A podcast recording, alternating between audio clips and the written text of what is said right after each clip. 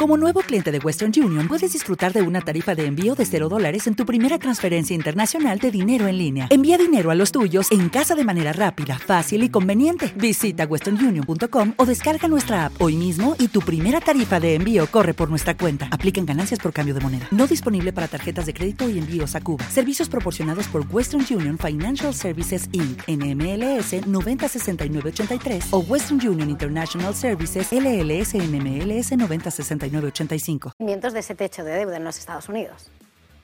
Eva Villanueva, Gabriel López, CEO de Inverdif Asesores EAF. Eh, Gabriel, muy buenos días. Buenos días y feliz año, José Antonio, todo lo mejor. Feliz año también y a ver cómo va este 2023. Por ahora, demasiado bien, ¿no? Bueno, yo creo que, que la teoría de los mercados eficientes, creo que una vez más nos demuestra que, que, son ineficientes para unos, para todos aquellos grandes estrategas ¿no? que llevamos oyéndoles desde final del año pasado, el de JP Morgan, ¿no? el señor Michel o, o, Wilson de Morgan Stanley o Oppenheimer de Goldman Sachs, de que íbamos a ver una caída del mercado del más del 10 o el 15% durante el primer trimestre eh, por la bajada de los beneficios empresariales y la contracción económica. Y el mercado nos está diciendo exactamente lo contrario, ¿no?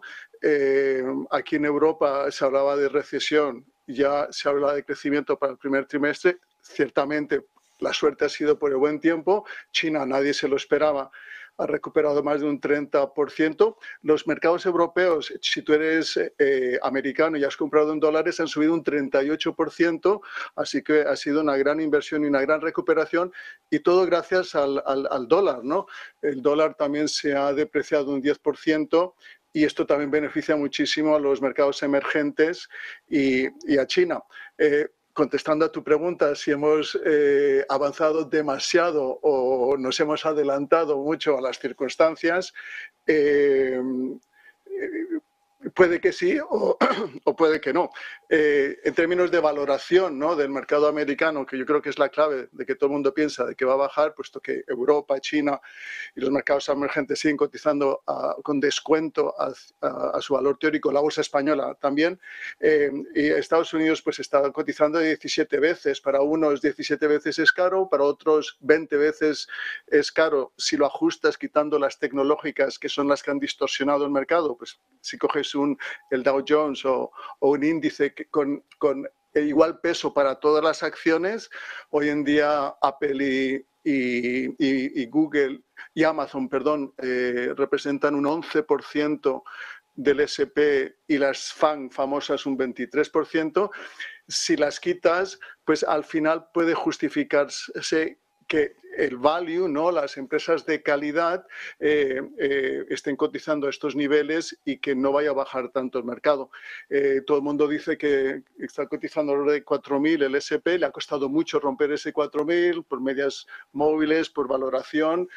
una vez más, ha sido una resistencia muy importante, hemos bajado un y medio, llevamos tres semanas casi de subidas, es obvio ver una corrección del un y medio, 3%, y a partir de ese momento yo creo que el mercado va a volver a, encontrar un suelo y que no vamos a bajar ese 10% que todos estos grandes estrategas eh, nos están diciendo. Lo curioso es que son grandes estrategas que le dan eh, asesoramiento a los grandes fondos de inversión y a los grandes eh, fondos de pensiones, así que poco margen de maniobra tienen.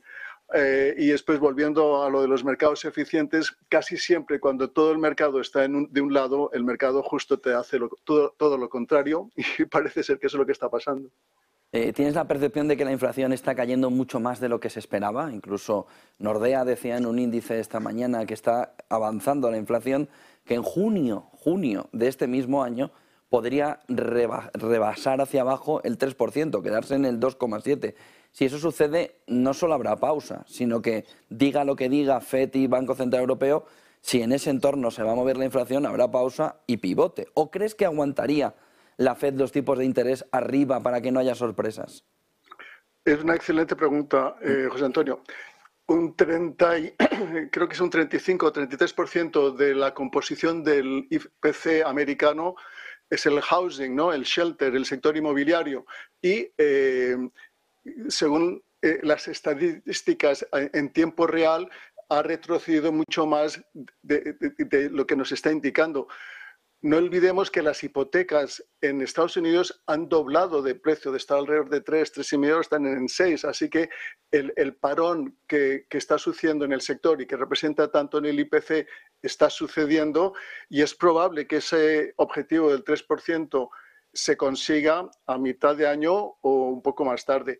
Eh, también hemos visto el otro componente que es tan importante, que son los, las subidas salariales que están en el 4% y que el objetivo es ponerlas pues, al nivel de la inflación. Pero sí, el mercado está diciendo que puede haber un pivote, ¿no? Eh, la Fed dice que el año que viene, el mercado nos está diciendo que pueden bajar tipos a final de año. Y hoy el mercado es curioso, que es lo que más me ha sorprendido, que hemos tenido malas noticias ayer económicas, ¿no? Eh, eh, tres noticias importantes económicas, y nuevamente el mercado, cuando salían malos datos, no le hacía caso o subía. Y ayer fue el primer día que malas noticias son malos, eh, mala reacción por el mercado. Hemos dicho que el mercado ahora sí que está muy sensible a, a la situación económica, crecimiento económico y le está diciendo a la Fed que tal vez es, eh, durante las tres próximas eh, reuniones, ¿no? Eh, final de este mes, principios de febrero, marzo y mayo, pues el mercado está descontando más o menos 75 puntos básicos, 25, 25, 25, otros dicen 50, 25, 25, pero yo creo que con esta reacción del mercado lo que le está diciendo, vale con los 25, que es probable, a final de, de febrero, eh, al final de este mes, perdona, y, que ya tienes que parar, ¿no?